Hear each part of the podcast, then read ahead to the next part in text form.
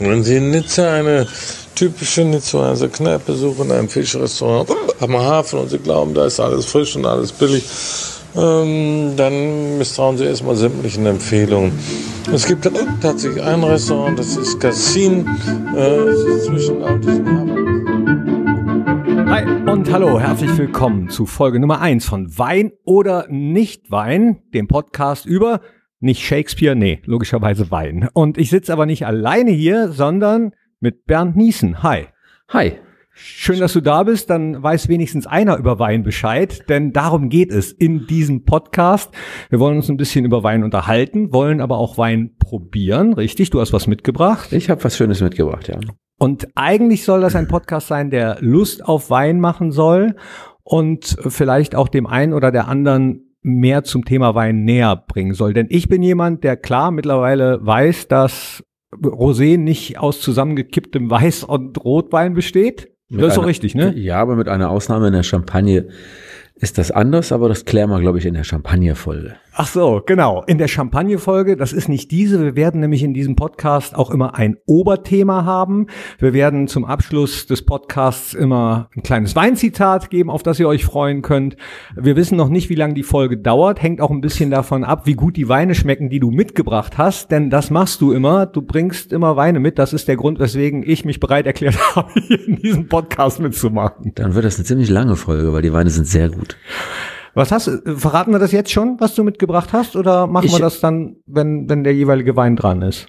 Nee, wir können ja schon mal grob umreißen. Also ähm, ich habe so eine kleine Weinreise durch Deutschland dabei, äh, von drei Anbaugebieten. Und wir haben einmal einen Wein aus der Pfalz, einmal aus Rheinhessen und einmal von der wunderschönen Saar. Und dabei. jetzt wollen wir auch noch, nachdem wir erklärt haben, worum es in diesem Podcast geht, noch ganz kurz erklären, wer wir überhaupt sind. Äh, Bernd, ich würde dich bitten anzufangen. Ja, ist gar nicht so schwer. Ähm, ja, mein Name ist Bernd Niesen. Ich äh, bin seit 22 Jahren in der Weinbranche tätig und äh, darf mit dem wundervollen Gut äh, eines Weines oder von vielen Weinen arbeiten und habe mein Hobby zum Beruf gemacht. Hier in Mönchengladbach ansässig, am schönsten Stadion in Deutschland. Und äh, ja, das ist so, dass wir tun. Wir vermitteln keinen Wein, wir vermitteln eine Passion. Seit 22 Jahren, das heißt, du hast mit fünf Jahren mit Wein angefangen. Alles klar. Exakt, kurz nach der Einschulung, ja. Nee, wie bist du zum Wein gekommen? Du handelst jetzt mit Wein und was hat dich zum Wein gebracht? Tatsächlich habe ich auf einer Geburtstagsfeier meines Bruders Wein getrunken und wollte mich beruflich verändern und bin dann ähm, zu einem der größten Weinunternehmen der Welt gewechselt und von da an war ich verloren in den Weinen. Ja, Was hast du denn vorher getrunken? tatsächlich eigentlich recht wenig Alkohol, kein Bier und kein Schnaps. Es war alles so nicht so das, was mir gemundet hat. Äh, Du hast nicht die Eleganz und die Frucht meines Erachtens. Also dein Bruder hat dich zum Weinen gebracht. Also nicht zum Weinen gebracht, sondern zum Wein gebracht. Er hat mich zum Wein gebracht. Wenn das meine Mutter hört, dann. Nein, ich bin tatsächlich durch meinen ältesten Bru- Bruder äh, zum Wein gekommen. Genau. Und ja, Und mittlerweile arbeitest du aber nicht mehr bei dem Unternehmen, sondern hast selbst äh, einen Weinhandel, einen Weinladen, bist Winzer? Nein. Nein, nein, nein. Ich bin äh, Weingroßhändler, äh, ansässig hier am Nordpark und äh, mein Unternehmen fungiert als Vermittler zwischen Handel und Produzent. Hier am Nordpark im wunderschönen Mönchengladbach, wo ich geboren bin und auch arbeite. Du hast das Stadion gerade angesprochen, da darf ich ab und zu als Stadionsprecher tätig sein oder in den einzelnen Formaten von Borussia Mönchengladbach.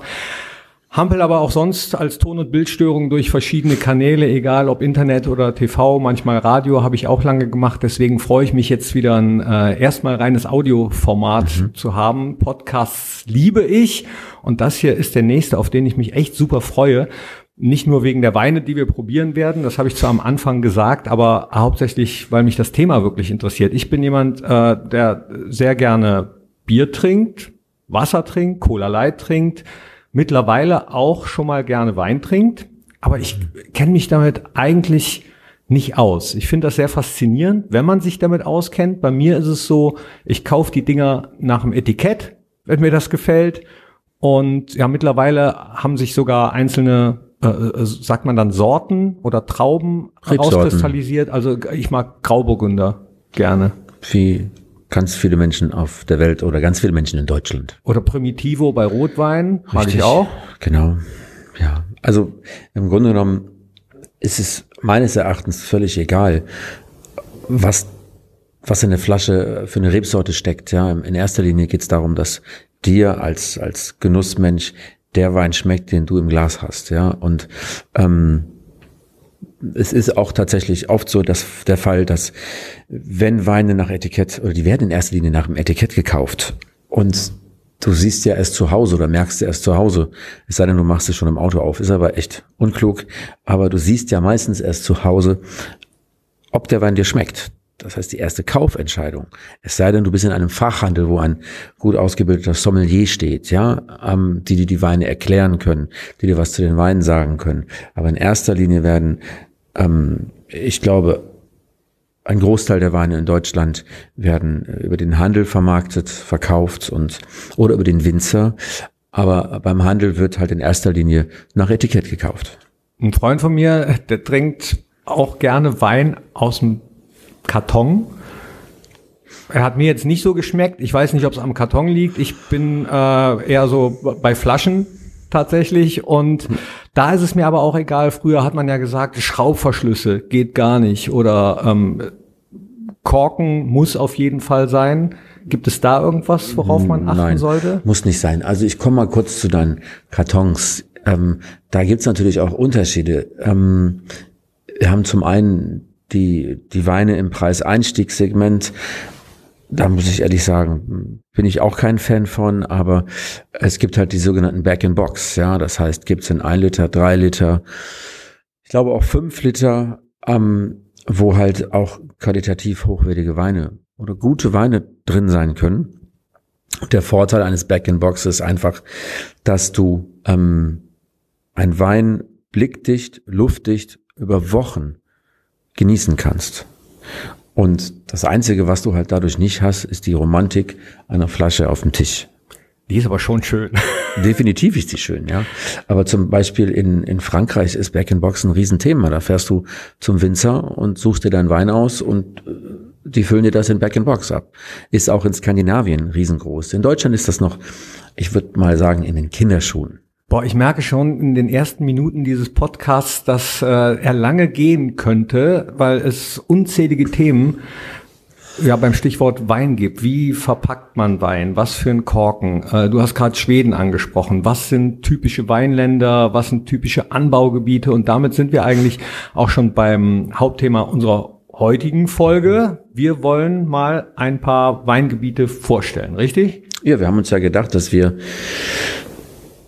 in erster Linie gibt's so, so viele Informationen über Wein, die, die man kann nie über alle, alles über Wein wissen. Eigentlich fast wie, in- wie in jedem Beruf. Aber Wein ist so vielfältig und so wundervoll. Äh, das kriegen wir definitiv nicht in eine, eine Folge, auch nicht, wenn sie 10 oder 20 Stunden dauert, gepackt. Ähm, wir haben ja gesagt, dass wir uns auf, auf Länder konzentrieren wollen und einfach so eine weltweite Weinreise in den hoffentlich nächsten Folgen umsetzen. Natürlich immer verbunden mit wunderbaren, passenden Getränken dazu. Und heute haben wir gesagt, wir bleiben mal in Deutschland, weil wir sind in Deutschland, produzieren wahnsinnig gute Weine. Und äh, daher habe ich heute, wie eben schon erwähnt, drei Weine aus Deutschland mitgebracht. Ja. Und jetzt haben wir schon die ganze Zeit über Wein geredet. Mein Mund ist schon ganz trocken. Furchtbar, ne? Da würde ich sagen, ähm, Soll ich pack mal- doch mal den ersten aus. Soll ich mal die Luft aus dem Glas rausmachen? Bitte. Also, wie gesagt, wir haben jetzt äh, einen Wein vom Weingut Hammel, Christoph Hammel aus der Pfalz. Ähm, ist eines der größten Weinbaugebiete in Deutschland. Ja, wir haben in Deutschland etwas über 100.000 Hektar Weinbaugebiet. Ja, zum Vergleich, Spanien hat eine Million. Ja, äh, Italien sind, glaube ich, 700.000 und Frankreich etwas 750, 790.000 Hektar. Also wir sind eigentlich ein recht kleines Weinanbaugebiet, aber sind sehr vielfältig von den Rebsorten. Ähm, international gesehen kennt man aus Deutschland eigentlich fast nur den Riesling, was sehr schade ist. Äh, aber auch das wird gerade besser. Wie viele Rebsorten gibt's in Deutschland? Kann man das überhaupt sagen?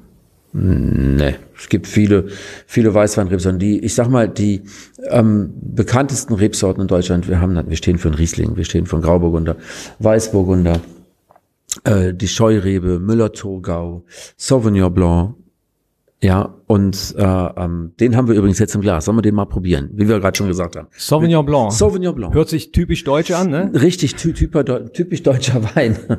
Was Nein. heißt das übersetzt? Weiß, Blanc, weiß ich noch, aber was heißt Sauvignon? Ist Sauvignon, also es ist eine, eine, es gibt ja Cabernet Sauvignon, es gibt äh, ähm, ähm, Sauvignon Blanc. Das ist eine, eine Rebsorte, die, die weiß ausgebaut wird. Also es ist ein Weißwein. Okay, dann rein ja? damit. So können sich nur tolle Weingläser anhören. Klingt ein bisschen wie die Glocke aus meinem Heimatdorf, aber ist die auch Mund, besser. Ist die auch mundgeblasen, die Glocke aus deinem Heimatdorf? Das weiß ich nicht. Ist die, ist die Flasche mundgeblasen? Nein, aber Ach, das Gläser. Weinglas. Ja. Das Weinglas ist mundgeblasen. Also, äh, wir haben Sauvignon Blanc aus, äh, aus der Pfalz. Ähm. Und jetzt nur ganz kurz. Ich gehe kurz dazwischen für alle Podcast-Hörerinnen und Hörer von Wein oder Nicht-Wein. Ich wollte sofort ansetzen und trinken, aber ich gucke mir jetzt mal an, wie Bernd das macht. Du hast nämlich erst äh, ein bisschen rumgedreht. Das habe ich Ach schon häufiger ja. bei Weinkennern und Weinfachmännern gesehen. Ich weiß mittlerweile, dass das, glaube ich, was mit der Luft zu tun hat, ne? dass der Wein atmen muss. Genau, du versuchst, also nicht jeder Wein muss atmen. In erster Linie, wie ich eben schon gesagt habe, muss der Wein schmecken, ja. Und aber man gibt dem Wein einfach durch das Schwenken im, im Weinglas die Möglichkeit, etwas mehr Luft zu ziehen und dadurch die Aromatik etwas besser zu entfalten. Ja, so und hier in dem Wein hast du ganz klar so. Ich riech mal. Ja, sag mal, was, was riechst du da? Ach, ich habe meiner Frau immer gesagt, oder Freunden sage ich das auch, ähm, gerade bei dieser Rebsorte, denk mal an einen Kuchen, den vielleicht Oma mal gebacken hat. Also ich rieche in erster Linie Wein, aber ja. ähm, nicht sprittig. Ma manchmal riecht Alkohol ja auch richtig sprittig. Ne? Mhm. Hier würde ich jetzt mal, ich bin kein guter Riecher, muss ich dazu sagen, Aprikose. Ich, ja, du hast so ein bisschen Steinobst, du hast, du hast äh, ähm, auch tropische Früchte, aber in erster Linie, und so, so versuche ich, ich das immer zu vermitteln, du hast ähm, ganz oft weiß man, was man da riecht, man kann das aber nicht den, den Schalter nicht umstellen, ja. dass man es sofort erkennen kann, ja. Und das ist ganz klar Stachelbeer. Und es gibt, ich kenne das aus meiner Kindheit, kenne ich Stachelbeerkuchen. Na, meine Oma hat nicht Stachelbeerkuchen Ach so, das war, der, das war das Problem. Entschuldigung. Deswegen, ich habe auch selten Stachelbeermarmelade gegessen. Also wenn Stachelbeeren so riechen, wenn ich das früher gewusst hätte, hätte ich Oma gebeten, mach doch mal statt Apfel Stachelbeerkuchen. Ja. Ähm, der ähm, Wein ist, der Wein heißt, der Wein ist eigentlich die Sonne im Glas, würde ich mal sagen. Ähm, der Christoph Hammel, der Winzer, hat es gerade mit, mit vielen Liedtexten für seine Weine. Der hat einen Wein, der heißt äh, Tage wie diese äh, von den Toten Hosen sozusagen, hat einen Wein, die blaue Stunde, der versucht immer so ein bisschen was zu verbinden mit seinen Weinen, weil es, Wein ist ja Emotion, das ist ein, ein, eine Emotion, die du zu dir nimmst. Ja, und ähm, dieser Wein heißt ein, ein Tag am Meer. Von den äh, Fanta 4, 4, ne? Von den Fanta 4, genau.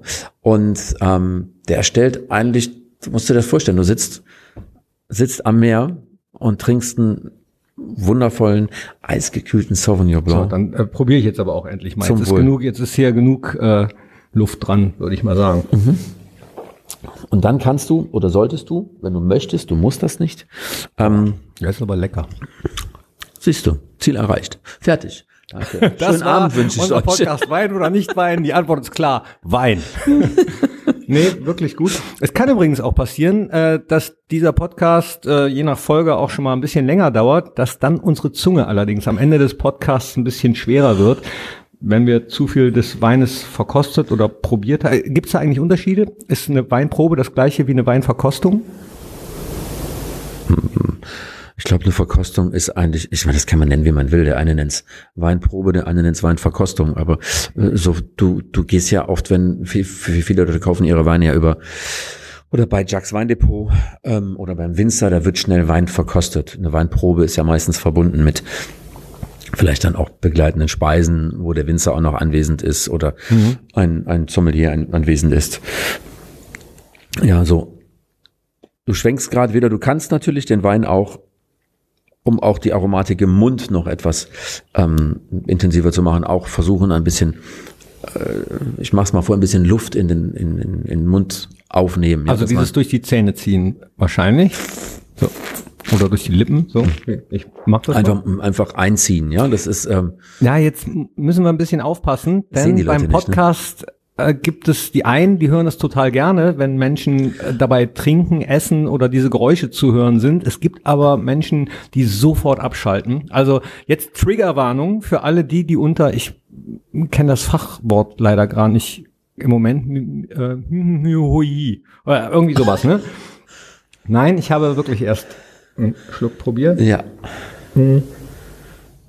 Der Wein wurde, wurde zur Hälfte im Stahltank und zur Hälfte im, im großen Fass ausgebaut. Er hat so eine schöne Schmelzigkeit auf der Zunge. Der hat eine, hat eine Tiefe und äh, auch eine, ähm, eine schöne Struktur. Du wirst nachher bei den anderen beiden Weinen auch merken, eins zieht sich bei allen Weinen wie eine, wie eine Linie durch. Die Weine haben alle Trinkfluss. Du hast Bock auf ein zweites Glas? Trinkfluss. Trinkfluss. Das ist ein, mein Standardwort. So, und jetzt sitze ich wahrscheinlich hier, wie du vielleicht vor 22 Jahren, als du zum Wein gekommen bist, und du jemanden über Wein hast reden hören, der sich damit auskennt. Für mich hört sich das dann manchmal so an, ja, dann erzählt er mir von Trinkfluss, dann erzählt er mir von ähm, eine Schwere und so. Und ich schmecke da aber nur, der, der ist lecker. Das kann man nicht von Anfang an wissen, ne? Das hast du auch erst gelernt, oder? Ja, ist so exakt, aber ähm, Trinkfluss beschreibt eigentlich nichts anderes als lecker. Du hast, hast im Mund äh, so eine gewisse Saftigkeit. Du hast einen Speichelfluss an den Seiten. So, also das ist wirklich so, dass du Bock auf ein zweites Das ist Glas hast. geil. Ich möchte das noch- Ist, ich will mehr davon trinken. Der Trend geht zur Zweitflasche, sage ich immer. Ja, Ja. da kann ich nur unterstreichen. So, und ähm, das sind alles so Fachbegriffe, Trinkfluss oder da gibt's tausende, äh, die ich auch sicherlich nicht alle kenne. Aber nochmal, es ist genau richtig, was du sagst. Der Wein ist lecker. Darum geht's. Das sagt der Winzer auch. Hauptsache, der Wein muss schmecke, Der Wein muss schmecken. sagt der Christoph. Sicher. Der Christoph Hammel sagt das immer. Das ist äh, ein ähm, Grüße gehen raus an Christoph. Ja. Dein Wein ist lecker. ein, ich würde würd, nenne ihn immer den Rockstar der Weinszene. Wieso? man muss ihn sehen, das kann man heute leider nicht. Äh, man muss ihn sehen. Langer Bart, geile Klamotten, ein Pfälzer Urgestein mit dem Herz auf dem richtigen, mit der, doch dem Herz auf dem richtigen Fleck. Aber du sagst der Weinszene. Gibt es so eine Weinszene? Kennt ihr euch untereinander? Ja, alle? die Weinszene ist klein, sagen wir immer. Ja? Also ich kenne nicht alle Leute, aber äh, äh, ähm, ich kenne schon viele Leute, viele Winzer. Natürlich allein auch schon, wenn man 22 Jahre in der Branche unterwegs ist. Egal in welchen, in wel- welchem Bereich, kennt man ja auf der einen Seite die Produzenten, auf der anderen Seite die auch auch die das Gleiche machen wie ich oder äh, die halt als Sommelier tätig sind, ja. Und äh, ähm, das sind eigentlich alles durch die Bank tolle Menschen. Wein ist, entschuldige bitte, ja. Nee, sorry.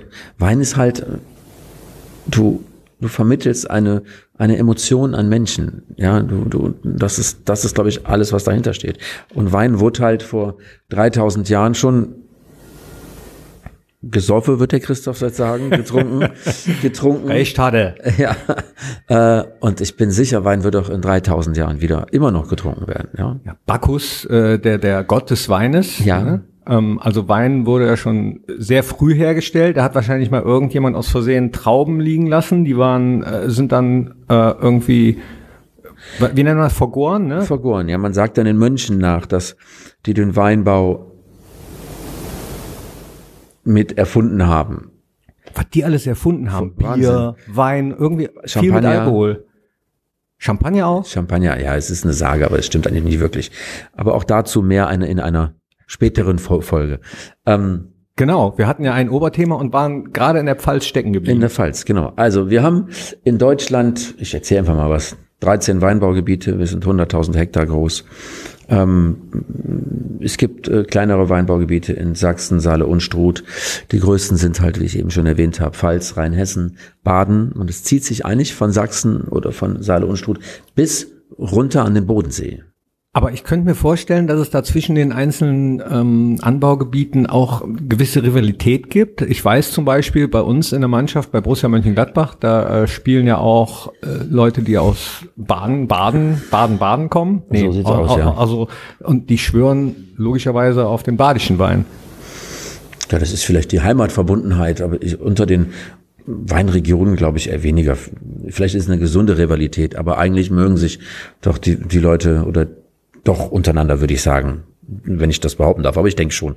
Ähm, Im Grunde genommen, du hast halt äh, Diversitäten, ne? Also die, die, die, Weinanbaugebiete unterscheiden sich ja. Du hast, hast eher kühlere Regionen, du hast Baden mit den höchsten Sonnenstunden in Deutschland. Ähm, das wäre jetzt meine Frage gewesen. Wodurch unterscheiden die sich denn, die 13 Gebiete? Vom, vom, äh, ähm, also es gibt ein, ein Weinwort, das heißt Terroir. Und das umschreibt eigentlich alles. Du hast den, das Klima, den Boden, Rebsorten natürlich auch. In der einen, in einer Region äh, wird mehr Riesling angebaut, in der anderen Region wird mehr äh, Burgunder angebaut. Ja? Also Burgunder heißt dann ähm, Spätburgunder, Grauburgunder, Weißburgunder. Ja, so, so unterscheiden sie. Aber in erster Linie ist es so, du hast, hast andere Bodentypen. Im Rheingau hast du ähm, Granitböden, im, äh, an der Saar hast du Schiefergranit, in der Pfalz hast du ähm, äh, hast du mehr, mehr Lehm und mehr sandige Böden.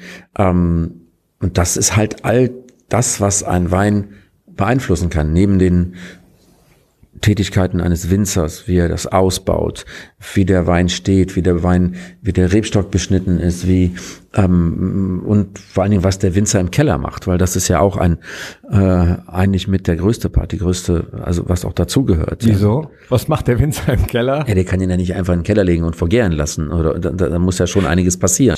Okay.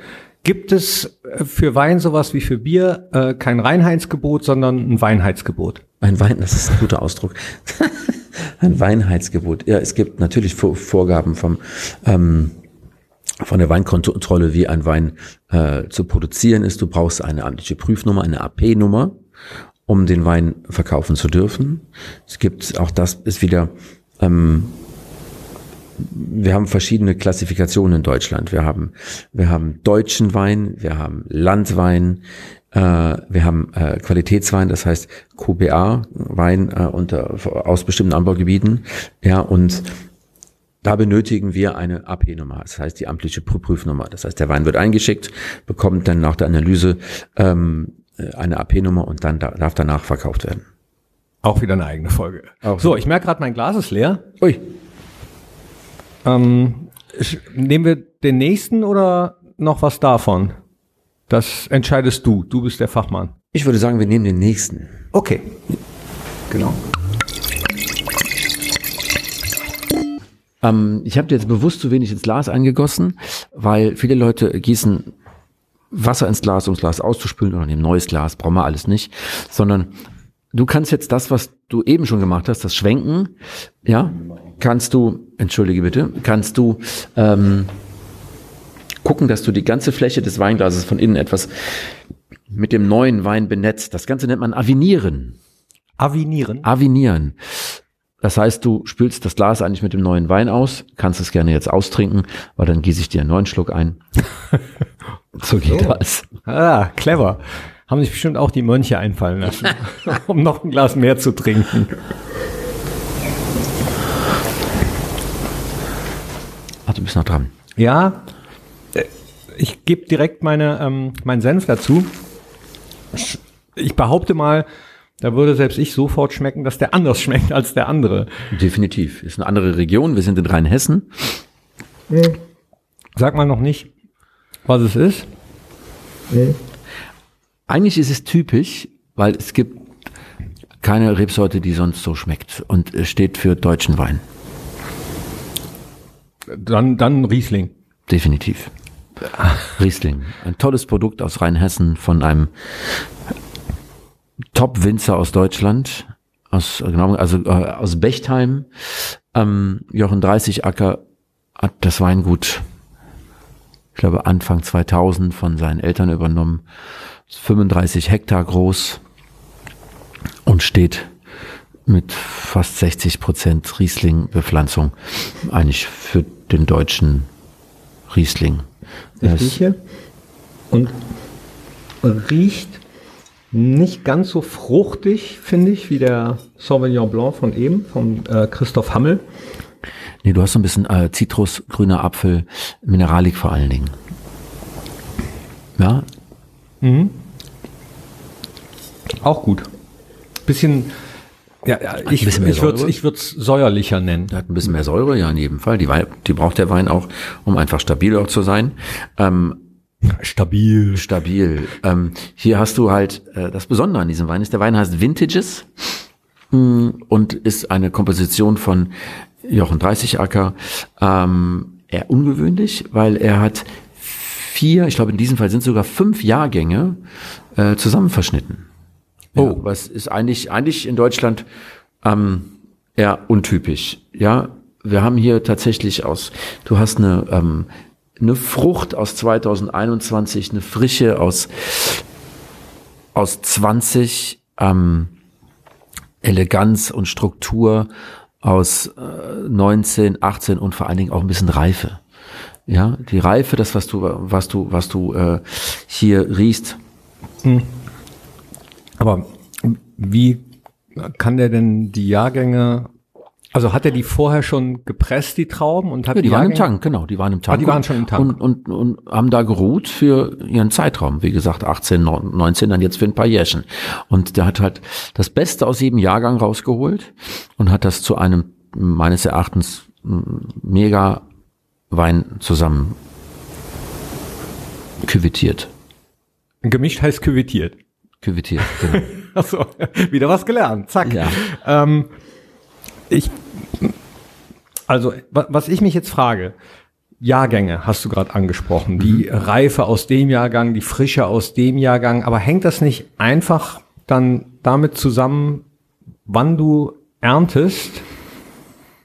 Ja, aber wenn Also du wann ist ein wenn- Jahrgang ein guter Jahrgang, habe ich mich immer gefragt. Und das entscheidet der liebe Gott sozusagen mit den Sonnenstunden und also in erster Linie entscheidet das natürlich die, die Natur, wie wie äh, ob es ein guter Jahrgang wird, ob es äh, ob's Spätfrost gab oder Hagel kurz vor der Ernte, was oft in Deutschland ein The- Thema ist. Ähm, aber das ist, wir müssen nehmen, was uns die Natur gibt. So, und dann entscheidet der Winzer durch seine Tätigkeit, ob es ein guter Wein wird. Ähm, aber du hast natürlich, wenn du einen Wein aus 2018 hast, eine gewisse Alterungsnote, die du bei einem Wein, der aus dem letzten Jahr ist oder jetzt aus 22 es gar nicht haben kann, ja. Und somit hat er einfach, ähm, äh, ein extraktreiches Jahr oder ein starkes Jahr, vielleicht mit mit mit mit mit einem frischen Jahr und mit einem äh, äh, mit der Reife aus 18 halt verschnitten, küvetiert und daraus ist einfach dieser Wein entstanden. Das ist äh, ein tolles Projekt, ein im positiven Sinne Alltagswein, den man wirklich äh, jeden Tag trinken kann und sollte. Sollte, Und sollte, da, da spricht der Weinhändler. sollte auf jeden Fall. Ja, Wein ist, wie gesagt, Ja, aber hier auch da wieder Warnung, ja, das ist jetzt kein äh, Podcast, um euch zum, ja, schon zum Trinken, aber zum maßvollen Trinken zu verleiten, ne? Wein in Maßen, so sieht's aus. Ganz wichtig. Ja, lecker, der ist, ähm, Ja, du hast zu wenig. ich würde jetzt mal, ich, nee, so ein bisschen frischer. Ja, wenn du das so empfindest, dann ist das so. Ne? Also der Wein hat, hat wie gesagt, der hat nicht die Frucht äh, wie der Sau- Sauvignon Blanc. Mhm. Ist halt ein ganz anderer Weintyp, ein Weinstil auch. Ähm, aber du hast halt, äh, ähm, ähm, hast halt hier mehr äh, Apfel, Zitrus und bei dem anderen hast du eher mehr diese dieses Steinobst, Stachelbeeren, äh, Aprikosen, ja, Ja. und und hier ist ganz anderer Stil vom Wein. Ich würde jetzt den, würde ich mittags nehmen und den anderen abends. Und der war, so wie du mich gerade anguckst, würdest du es genau anders machen. Nee, auch da ist wieder, wenn dir das so passt, dann ist es so super. Also der, der Wein ist halt ein bisschen gehaltvoller. Der hat ein bisschen mehr, mehr Struktur als der Sauvignon Blanc, meines Erachtens. Ähm, was aber nicht bedeutet, dass der andere Wein schlechter ist. Es ist ein anderer Weinstil. auch da äh, habe ich ja jetzt schon rausgehört und so habe ich es auch eigentlich immer gehalten. Also äh, die Geschmäcker sind ja sowieso so unterschiedlich, das wird ja beim Wein nicht anders sein. Also es gibt ja wahrscheinlich Menschen, die halt lieber Riesling trinken, welche die lieber Sauvignon Blanc trinken, manche lieber Grauburgunder trinken, Weißburgunder. Ähm, das ist auch gut so, dass wir alle unterschiedliche Geschmäcker haben. Ansonsten würden wir alle das Gleiche saufen. Das ist ja furchtbar. Das will ja keiner. Das will keiner. Ja, und äh, es gibt, guck mal, das, ich mach dir noch mal. Ja, ja, gib gerne noch. Danke, danke, danke. Ich glaube, ich lasse das Auto stehen.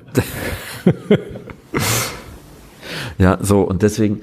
Ähm, es gibt ja auch viele Leute, die sagen, Rotwein geht nur im Winter oder Rotwein geht nur ähm, bei, bei, bei Zimmertemperatur. Ich bin auch ein Freund von einem gekühlten Rot, Rotwein, gekühlter wundervoller Spätburgunder aus Deutschland, was ja. ganz viele Leute gar nicht trinken. Nee, weil sie sagen, Deutschland macht keine guten Rotweine. Die teuersten Weine der Welt werden aus Spätburgunder produziert, heißen da nur Pinot Noir. Das und das ist einfach Ach, sehr das schade. Ist die gleiche Traube dann? Das ist die gleiche Rebsorte, hat nur einen anderen Namen. Ist Traube also das andere, gleiche wie Rebsorte? Richtig, genau. Das ist das gleiche. So und äh, ähm, Deutschland steht für Deut steht für in erster Linie für Weißweine, aber wir machen auch ähm, hervorragende Rotweine in Deutschland. Aber Rotwein mag ich auch lieber, wenn er ein bisschen wärmer ist, ehrlich gesagt. Aber da auch da. Aber hast du es schon mal ausprobiert im Sommer? Ja. Okay. Hab ich. Ich versuche dich im Sommer 23 mal zu überzeugen. Ja, gerne. Also nichts dagegen. Es gibt ja sogar Leute, die mischen Rotwein mit äh, Cola. Ich spreche jetzt nicht aus, wie es heißen soll in Hamburg oben, ne? Ich weiß nicht, wie soll das denn in Hamburg heißen? Ist das nicht kalte Muschi? Ja? Ja. Das ist Rotwein mit Cola? Ich würde jetzt was sagen. Naja. Wo, woran halt die lehren? Na gut, wenn es da so heißt, dann heißt es da ist so. Ist das so, ja, es ist so. Ja. Hm. Und ähm, also in erster Linie stehen wir, stehen wir ähm, für deutsche Weißweine, in erster Linie stehen wir für Riesling. Und äh, in der Weinszene ist das natürlich schon was anderes. Also da ist es natürlich bekannt, dass wir unfassbar geile Rotweine produzieren. Ja, neben den unfassbar geilen Weißweinen. Ja, wir bleiben erstmal beim Weißwein, beziehungsweise genau. beim Weinanbaugebiet, bei den Richtig. Anbaugebieten. Wo war der jetzt nochmal her hier? Der kommt aus Rheinhessen. Ähm, ich meine, es ist das größte mit 26.000 Hektar. Ich glaube, ich habe mich eben vertan. Pfalz hat, meine ich, äh, knapp 23.000, dann kommt Baden mit 28.000 und äh, Rheinhessen ist auch ähm, sehr vielschichtig, was die Rebsorten angeht, äh, macht auch viel Riesling, macht viel Weißburgunder, Grauburgunder, hat ähm, ganz viele tolle Winzer, äh, viele Winzer äh, aus Rheinhessen sind, also eigentlich in jedem Anbaugebiet. Also äh, ich, ich sagte eben schon, dass wir diesen, dass wir verschiedene Klassifikationen in Deutschland haben ähm, und wir haben unter anderem auch den äh, VDP, das ist der Verband der deutschen Prädikatsweingüter. Äh, die haben sich vor über 100 Jahren auf die Fahne geschrieben, die besten Weingüter in Deutschland zu vereinigen. Heute sind da knapp etwas über 200 Mitglieder drin. Und die arbeiten so ein bisschen nach dem internationalen Prinzip. Ähm, Aber wer entscheidet das? Du musst dich bewerben. Und dann entscheidet jemand, ja, du Dann kommst du in eine Probephase. Es gibt halt diesen äh, äh, nationalen Verband und dann gibt's jeweils in den Weinbaugebieten einen regionalen Verband. Äh, und man bewirbt sich und äh, hat dann diese Probephase, die ein paar Jahre beträgt und dann wird man in den VDP aufgenommen. Oder auch nicht. Oder auch nicht. Man muss da auch nicht rein. Also wie gesagt, der, äh, ähm, du hast halt, die haben halt auch besti bestimmte Regeln, weil dort gibt's auch wieder eine andere Klassifikation. Das deutsche Weingesetz war halt früher so, dass wir, wie ich eben schon sagte, wir haben den deutschen Wein, den Landwein, wir haben den, äh, haben den Qualitätswein und den Prädikatswein. Prädikatswein ist meistens gestartet mit Kabinett, dann hast du Auslese. Was ist Kabinett? Kabinett ist eine, äh, ist die unterste Stufe die Basisstufe der Qualitätsweine, meistens leicht fruchtige Weine, die trocken ähm, feinherb oder süß ausgebaut werden können. Ähm, so ein Schlabberwein. Haben wir gleich auch noch. Ein Schlabberwein? Schlabber, also ist, ein Kabi geht immer, sagt man. Ein Kabi ja, geht immer? Ein Kabi geht immer, weil die meistens weniger Alkohol haben. Ähm, ein Kavi geht immer Kavi ein geht Schlabberwein. Jetzt wird's spannend. Jetzt wird's spannend. So, und ähm, da haben wir halt die Prädikatsweine und das ist halt sehr kompliziert, weil die nach ähm, in Deutschland wurde nicht wie äh, im, im europäischen Ausland, äh, wurde die wurde und wird immer noch der Wein ähm, nach Mostgewicht klassifiziert. Das heißt, äh, das, das Mostgewicht ist eine in, in Indikation über den Zuckergehalt, über das spätere Volumen, also den Alkoholgehalt des Weins. Ja, so und ähm, aber halt, stopp, jetzt muss ich auch schon wieder reingrätschen. Ja. Also waren schon wieder sehr viele Fachbegriffe für jemanden wie mich. Ja. Äh, ihr als Weinkenner, wenn das jetzt jemand als Weinkenner oder Kennerin hört, die kennen sich damit natürlich aus. Aber du hast mir eben gesagt, dass man zum Beispiel den Alkoholgehalt äh, senken kann, indem man früher mit der Gärung aufhört. Und jetzt sagst du mir, mit dem Most oder Mostgewicht kann man den Alkoholgehalt bestimmen. Ja, du kannst ja äh, letzten Endes entscheiden, was du mit deinem Wein, Wein machst am Anfang, aber die Qualitätsstufe des Weins, ob es ein, ob's eine Auslese ist, ob es eine Bärenauslese ist, wird am Anfang, wird am Anfang vor der Lese entschieden. Ja, du, du hast ein, ein ähm, das müsste ich ehrlich gesagt jetzt raussuchen, wie es genau heißt, ich weiß es nicht, äh, ein, ein, äh, ein Gerät, wo du dann deinen Öchslegrad mit messen kannst, ein Refaktometer, exakt genau, äh, mit messen kannst und danach wird, wird halt das Mostgewicht deklariert und danach wird entschieden, ob das eine Auslese ist, äh, äh, wenn du, wenn du ähm, zum Beispiel äh, ein Wein eine Spätlese, die wird halt später geerntet. Ja, es gibt. Die hat dann mehr Sonne bekommen. Logischerweise. Richtig, ja. Du hast äh, äh, die Auslese ist dafür da, die ist, äh, ist von Hand gelesen. Ähm, dann gibt's eine ähm, Bärenauslese. Da gibt's halt äh, wieder andere Regeln, ja. Das heißt, der Wein wird wieder später äh, gelesen. Du hast einen gewissen ähm, äh, Edelpilzbefall, äh, Botrytis. Das ist ein ist ein Pilz, der der gut für den Wein auch ist, gut für den Geschmack, gut für den Ge Geschmack ist. Ähm, das geht hin bis zum Eiswein. Und das ist, glaube ich, sehr kompliziert auch für den Konsumenten, ja. Ja, also ja, du siehst 17 Fragezeichen jetzt gerade über über mhm. meinen Kopf.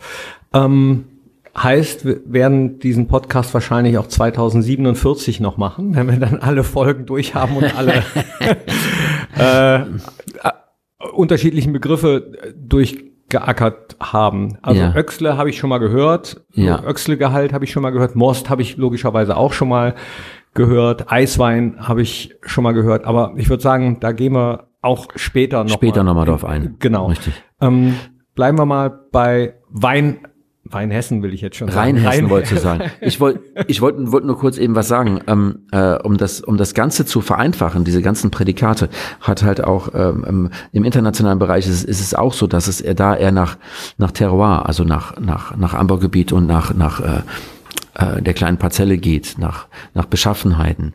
Ähm, äh, hat man im VDP, ich glaube es war 2009, ähm, auch die Klassifikation der Lagen eingeführt. Dort ist es halt so, du startest mit einem Gutswein, das ist die Basisqualität eines Weingutes, dann geht's in den Ortswein, das heißt, äh, die Weintrauben müssen aus dem Ort, aus dem, aus dem Ort von diesem Weingut äh, stammen. Ja, dann geht's, geht's in die erste Lage.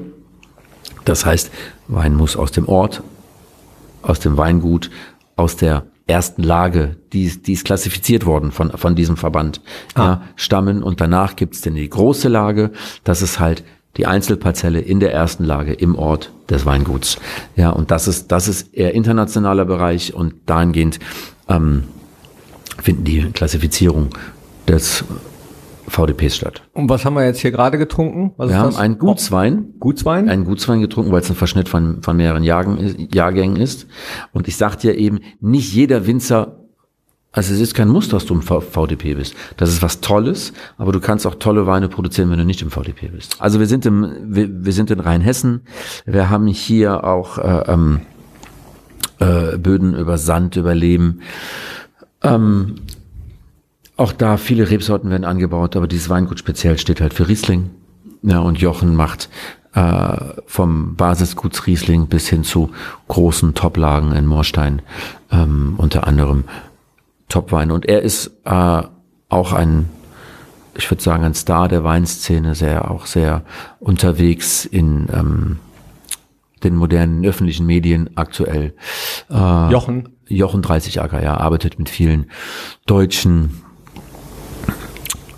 Promis auch zusammen, Starkirchen, äh, ja. Und mit wem hat, zum Beispiel? Da ist Tim Raue, äh, dann macht er viel mit ähm, auch mit Influencern, mittlerweile Caro Kaura heißt sie, glaube ich, bin nicht Caro so. Dauer? Caro Dauer, nicht Caro Kaura, mhm. Caro Dauer. Ähm, dann, wie heißt der? Paul Ripke. Ist ein ganz, also mit dem hat er auch Weine gemacht. Fotograf, Paul Ripke. Genau. Fotograf, genau. genau, mit dem hat er auch einen Wein zusammen gemacht. Und äh, ja, ist auch so. Also wie gesagt, Jochen ist, glaube ich, ein Paul Ripke, da fällt mir sofort Joko Winterscheid ein, weil wir hier in Sichtweite vom äh, Stadion sitzen, Mönchengladbach. Joko Die saßen kommt zusammen. ja auch aus äh, Schwalmtal, Waldnil, Umkreis Exakt. Mönchengladbach. Hat auch einen eigenen Wein, ne? Richtig. Äh, Joko hat tatsächlich auch einen Wein, zusammen mit ähm, Matthias Schweighöfer. Und dann war da noch ein dritter Freund, der ist auch mittlerweile, oder die ist mittlerweile ausgestiegen, die machen das jetzt nur noch zu zweit, die beiden. Heißt der Wein dann nur noch zwei Freunde? Der Wein heißt immer noch drei Freunde.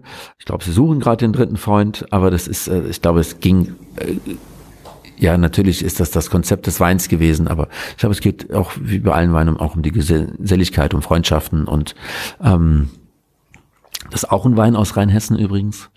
Ja, und äh, sehr erfolgreich, soweit ich weiß. Ja, wenn die noch einen dritten suchen, ne? Also Prost, Grüße gehen raus. Ich habe auch schon gefragt, aber die wollen nicht. Ja? Nee? Nein, Quatsch, das war ein Scherz. Okay. Um Gottes Willen. Ja, ja, wir bieten uns an. Ab jetzt bin ich fa fast, fast, so, fast sowas wie Weinfachmann. nee, wenn, apropos, Grüße gehen raus. Du hast eben Terroir angesprochen. Ähm, es gibt ja noch einen anderen sehr bekannten Wein-Podcast, ja. Ähm, Terroir und Riesling heißt der, Terroir und Adiletten. Äh, Terroir und Adiletten. Äh, da gehen Grüße raus und das finde ich deswegen so spannend, weil ich kurz vorher zufällig einen Wein gesehen habe, der Terroir heißt. Und jetzt redest du die ganze Zeit von Terroir und ich habe in erster und ich habe im ersten Moment Terror gelesen. Ich habe gedacht, ein Wein, der Terror heißt. Das ist mutig, nicht schlecht. Das wäre, glaube ich, ich, also ich kenne den Wein nicht, Terror, aber ähm, mit Terroir. Also der äh, hieß nicht Terror. Ach so, jetzt habe ich verstanden. Terroir. Entschuldige bitte, ja. Äh, ja. Ich, äh, es ist schon soweit. Ich fange jetzt schon an zu nudeln. Fängt jetzt schon an zu lallen. Anderthalb Gläser. Der Terroir umschreibt eigentlich das, das komplette, das Ganze ne, in deinem äh, Weinberg, in deinem was alles dazu beiträgt, äh, deinen Wein so zu machen, wie er oder dein, dein, dein, dein, damit der Wein das hergibt, wozu du ihn im Keller zubereiten kannst. Aber ähm, daher weiß ich, dass es auch nicht nur Winzer gibt. Wir haben jetzt äh, Christoph, wir haben Jochen. Mhm. Es gibt ja auch Winzerinnen. Ne? Ist der dritte Wein, den du mitgebracht hast, von einer Winzerin oder ist das auch von einem Mann? Ist auch von einem Mann. Ja, macht ja nichts. Ist auch von einem Mann, aber es gibt viele tolle Winzerinnen. Es gibt die, gibt, äh, oh Gott, will da gar keinen nennen, nicht, dass sich da nachher jemand auf den Schlips getreten fühlt, aber es gibt wirklich, ich glaube, es ist unabhängig, ob es ein Mann oder eine Frau ist. Die machen alle geile Weine und ähm, äh, ich glaube, da ist es nicht wichtig, ob das eine Frau oder ein Mann ist. Naja, aber Definitiv also nicht. es machen ja wahrscheinlich nicht alle geile Weine. Es gibt ja wahrscheinlich auch welche, die machen Wein, wo du sagst, so, mh, hm, den Ein, eigentlich gibt's keinen schlechten Wein. Nur wie ich eben schon sagte. Ne? Also nein? Meines Erachtens nein. Also ich muss ja nicht alles trinken, aber ähm, Ach, okay. Ja, äh, so weit würdest du gehen.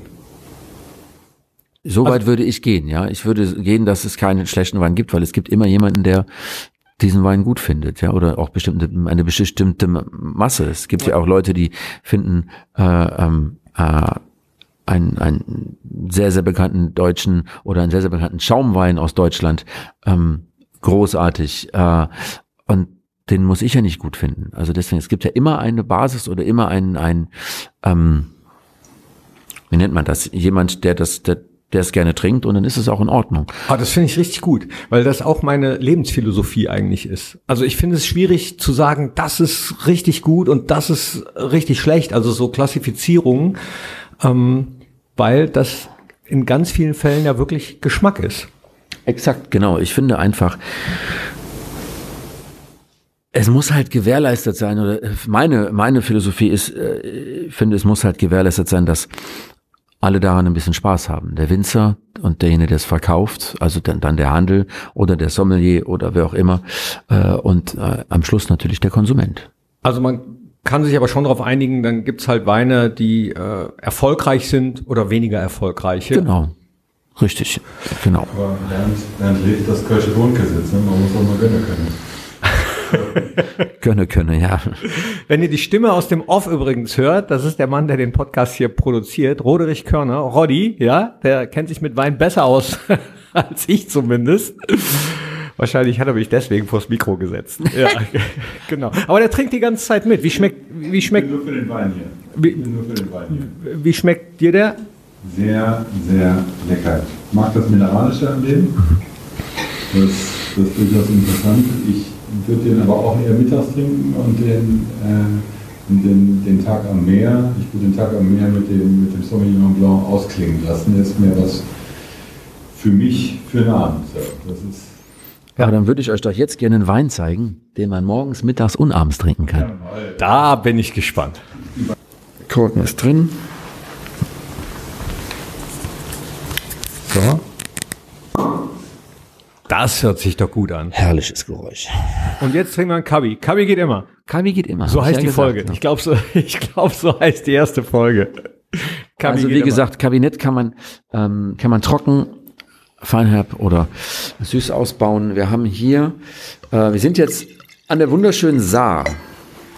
Also Hier erst wieder avinieren, bitte. Das musst du nicht machen, kannst du Avenir, Avenir. avinieren. Das gefällt mir. Dankeschön. So. So, ich riech mal eben an. Oh, das ist ein Kabi, das rieche ich. Kabi geht immer. Nein. Ich habe auch, ich bin Weinkenner, ich erkenne ganz so, ich, äh, nee, rausschneiden bitte. Ich sag, ich bin Weinkenner. Ich erkenne auch immer sofort auf Anhieb, ob das ein Weißwein oder ein Rotwein ist. Das, äh, So, jetzt rieche ich. Kabi geht immer, Kabinett. Hier haben wir auch ein, ein Riesling wieder von der wunderschönen Saar. Von einem der Weinikonen in Deutschland, ähm, das Weingut, VDP-Weingut, es ist im VDP, ähm, Van Volksem im, in Wiltingen.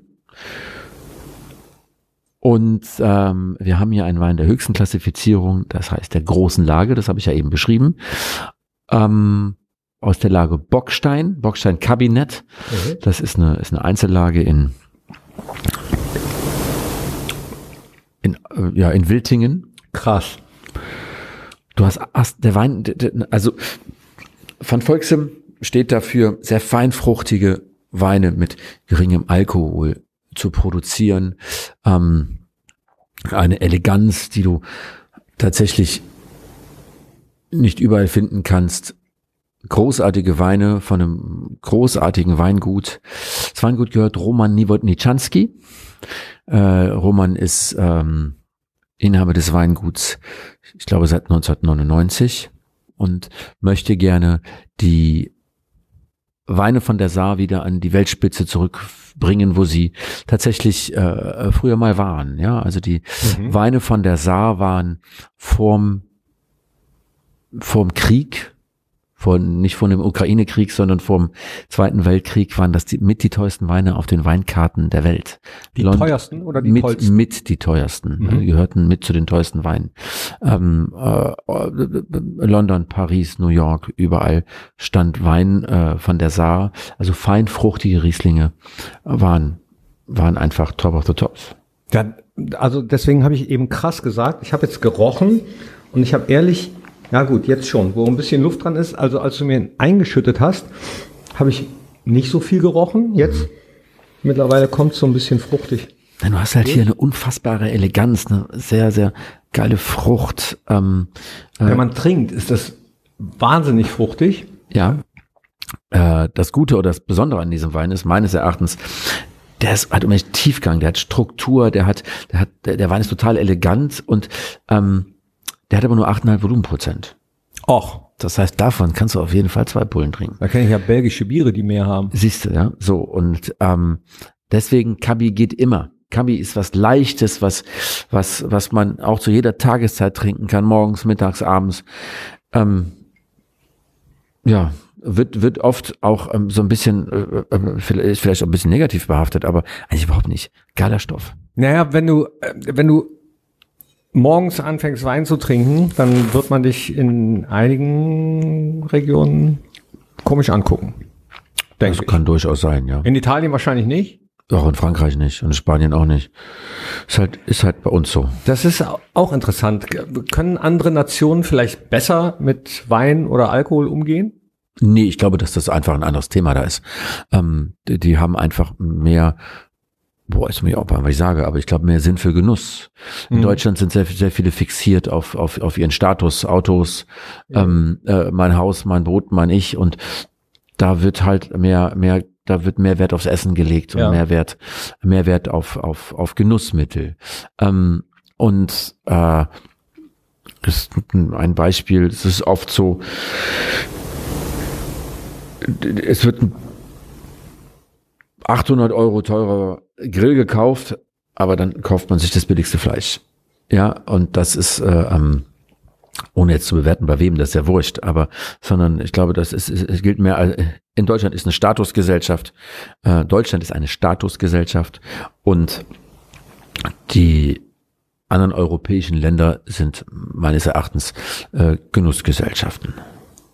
Und der hier hat acht, acht Prozent, hast du gesagt. ne? 8,5 Volumenprozent. Jahrgang 2020 oder 21? 21, Entschu- Entschuldigung, ja. Der schmeckt mit jedem Schluck anders. Das ist total spannend. Bockstein, Riesling, Cabernet. Ja, mit, mit jedem, mit, du kann, kannst den Wein auch tatsächlich äh, eine Woche offen stehen lassen und der wird nicht schlecht, sondern der verändert sich Tag, jeden Tag. Das ist halt das Besondere an Wein. Du hast hier ein, ein, ein, ein, ein unfassbar äh, reiches äh, äh, ähm, ähm, Genussmittel, was dir jeden Tag neue äh, Erkenntnisse bringen kann. Also drei Anbaugebiete haben wir jetzt kennengelernt. Das war ja unser Oberthema. Wir haben äh, die Pfalz kennengelernt, Rheinhessen haben wir kennengelernt und das hier ist ein Saarwein. In Saarwein, genau. Dann haben wir noch die Anbaugebiete, äh, einfach mal oben, dann haben wir noch den Rheingau. Wir haben, wir, wir haben 13 Anbaugebiete in Deutschland, ja. Ähm, jetzt muss ich aufpassen, dass ich nichts vergesse. Ja, dann wollen wir noch mal gucken, ob du alle 13 zusammenkriegst. Hier, der Bernd aus Mönchengladbach wettet, dass er alle 13 Anbaugebiete des Weines in Deutschland nennen kann, ohne dass Roddy Körner ihm dabei hilft. So, Bernd, let's go. Top. Ja. Ja, Thomas, also dann fange ich mal an. Wir haben Rheinhessen, wir haben die Pfalz, wir haben äh, Baden, Mhm. Württemberg, die Mosel, Franken, Ja. Nahe, Rheingau, ich glaube Saale, Unstrut, Ahr, Sachsen, Mittelrhein und die Hessische Bergstraße. War Auch genannt 13? die Hessische ha- Bergstraße. Roddy, hast du mitgezählt? Es waren 13. das waren 13. Gott sei Dank hatte ich die alle im Kopf. Gott sei Dank. So, und wir hatten halt heute aus den drei größten, äh, nee, Quatsch, aus den zwei grö- größten Anbaugebieten Wein und aus, aus der Saar. Ja. Und ich muss sagen, wir haben alle gut geschmeckt, beziehungsweise schmecken noch gut. Total unterschiedlich.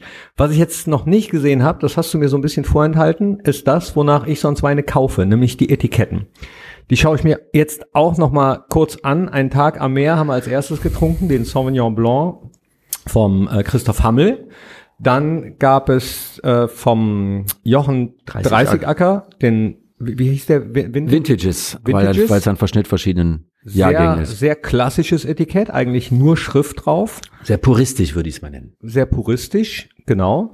Und dann den Bo Boxbeutel, nee, Boxbeutel Boxbeutel, nee, ne? Boxbeutel kommt aus Franken. Nein, das ist, äh, ist, ist eine Lage ähm, von, von Volksem, Bockstein. Von Volksem. Bockstein, boah, sind alle, alle gut. Jeder auf seine Art. Ja. Ne? Ich, ich denke, Van Volksem hat eigentlich die traditionellsten, klassischen, äh, klassischsten Etiketten. Ähm, Beim Bockstein gefällt mir die Schrift nicht so gut. ist halt eine alte deutsche Ja, ja, Schrift, ne? so, Eine alte genau, deutsche ist ja auch- Altdeutsch ist ja sozusagen. auch ne? Geschmackssache. Jochen ist einfach. sehr modern und Christoph hat halt seinen, ähm, seinen Hirtenstab auf der rechten Seite und auch, auch sehr puristisch. Der Jahrgang steht drauf, äh, ähm, der Name des Weins, was sehr wichtig ist, die Rebsorte. Ja, welchen würdest du kaufen?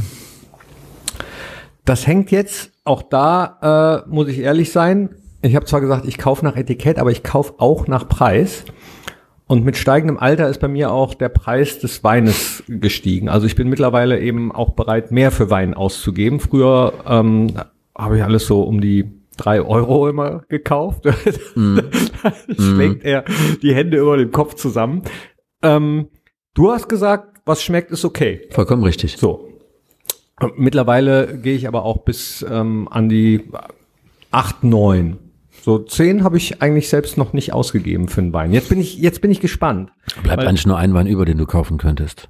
Der unter zehn ist, Mhm. ja? Dann, Jetzt bin ich gespannt, welchen du nimmst. ähm, Was denkst du denn, wer unter 10 ist? mh, dann würde ich sagen, der, der Kabi, weil Kabi immer geht. Nee, nicht? Er ist leider, weil es halt eine große Lage ist, ist der teuerste von allen. Du bist knapp bei neun Euro beim, bei neun, neun oder zehn Euro beim Christoph Hammel. Das ist, ähm, das ist der 21er, der liegt bei 9,95 Euro, aber der neue Jahrgang geht rauf, weil wir gerade auch in der Weinbranche halt die Energiekrise merken und äh, einfach, einfach, es muss ja auch für den Winzer ein bisschen wirtschaftlich bleiben. Da geht ja überall rauf. Er geht Warum überall rauf, ja. So, und Obwohl, obwohl, mir ist aufgefallen, in den Prospekten der Discounter und Supermärkte, mhm. ich habe noch nie so viel alkoholische Angebote gesehen wie in diesen Zeiten. Also in Zeiten, wo es, sagt man ja auch, ne, wo es äh, Menschen, Mhm. wo es Menschen vielleicht gut geht. Äh, nicht so gut geht, dass, dass man ja, da ja, ich weiß nicht, williger ist zu trinken und zu feiern. ich weiß nicht, ob es an nicht gut gehen liegt, sondern einfach daran, wenn die Leute verunsichert sind, äh, was was ihr Einkommen angeht, äh, scheut man sich halt, glaube ich, eher vielleicht ins Restaurant zu gehen und Mhm. ähm, äh, und und kauft dann lieber im, im Lebensmittelhandel äh, Wein ein oder Genussmittel ein und ähm, Macht sich zu Hause ein Fläschchen auf. macht sich zu Hause ein Fläschchen oder zwei auf, genau richtig. Aber tatsächlich, du hast recht, was du sagst, in schlechten Zeiten haben die Leute immer mehr getrunken. Und äh, der Weinkonsum ist in der Corona-Zeit, im Covid-Zeitraum explodiert. Also kann ich subjektiv nicht bei mir selbst bestätigen. Bei mir selbst war es tatsächlich so, ich habe noch nie so wenig Alkohol getrunken wie in der Corona-Zeit. Also es war irgendwie diametral dem entgegen, was so meine gesamte Bekanntschaft mir erzählt hat. Da war es auch so, also wenn die sonst ein, zwei Fläschchen am Abend gegönnt haben, war es dann schon mal mehr. Bei uns war es so, dass wir tatsächlich entweder morgens früh oder abends spät immer zu anderen Altglascontainern gefahren sind, damit man das nicht in der Nachbarschaft merkt. ähm, na, also tatsächlich, du bist bei äh, knapp 10 Euro, äh, jetzt bald über, knapp über 10 Euro bei dem Tag am Meer, bei knapp 15 Euro für Vintages und beim Bockstein bist du schon, äh, hast du schon eine Zwei da stehen. Das heißt 20. 20, etwas 20 mehr als Euro. 20, ja genau. Ja, aber äh, käme mir entgegen, weil ähm, wenn ich mich jetzt entscheiden müsste fürs Etikett und auch ähm, vom, vom Geschmack, hätte ich den Tag am Meer genommen. Also es passt doch. Wir haben drei Weine getestet. Wir haben ein bisschen hinter uns gebracht an Strecke. Wir haben noch zehn Anbaugebiete in Deutschland. Deswegen ähm, würde ich sagen, wir machen an dieser Stelle jetzt so langsam Schluss vom Folge 1 oder bis also du hast noch ganz viel, was du loswerden kannst, weiß ich schon. Ich habe so viele Fragen ähm, und Fragezeichen. Und das geht wahrscheinlich allen Hörerinnen und Hörern von Wein oder Nicht-Wein ganz genauso. Deswegen freue ich mich jetzt schon auf Folge zwei. Wir können noch sprechen über äh, Körper eines Weines, über äh, Magnumflaschen, über äh, neue Welt habe ich hier stehen. Ich weiß nicht. Äh, Es gibt die alte Welt und die neue Welt. Neue Welt ist oft, äh, sind, äh, ist oft, neue Welt sind die Anbaugebiete, zum Beispiel Neuseeland, Aust Australien. Ja, da können wir etc., Da, da, ne? da, da, da können wir auch noch hin. Über Sommeliers können wir sprechen, über Sortenreinheit der Weine, über äh, das Toasten, über das Umkippen von Weinen, ähm, unterschiedliche Arten, Weinflaschen zu öffnen, hast du schon angeteased. Über Säure, Säure im Wein. Und ich glaube, was wir auch auf jeden Fall machen sollten, sind äh, irgendwann, uns irgendwann Gäste dazu holen. Tolle Winzer, die uns mit ihrer Einzigartigkeit, mit ihrer Uniqueness hier bereichern können. Ja, und wenn ihr Fragen habt oder Anregungen, Lob, Kritik, äh, her damit an info at wein oder nichtwein.de. Leiten wir weiter an dich, Bernd. Freue dich schon mal. Ich freue mich, ja. Ja, sehr schön. Und äh, zum Schluss, wenn du nichts mehr loswerden willst, Nee, Es hat mir riesen Spaß gemacht und ich freue mich auf die nächsten Folgen. Wir haben noch viel zu tun, viel zu trinken und viel zu tun. ja, Aber alles in Maßen, denkt dran. ich denk dran. Und bestell mir gleich ein Taxi. Und zum Schluss, ich habe es versprochen, gibt's natürlich noch ein kleines Weinzitat. Kein Wein ist so sauer wie der reine, der einem eingeschenkt wird. Bis zum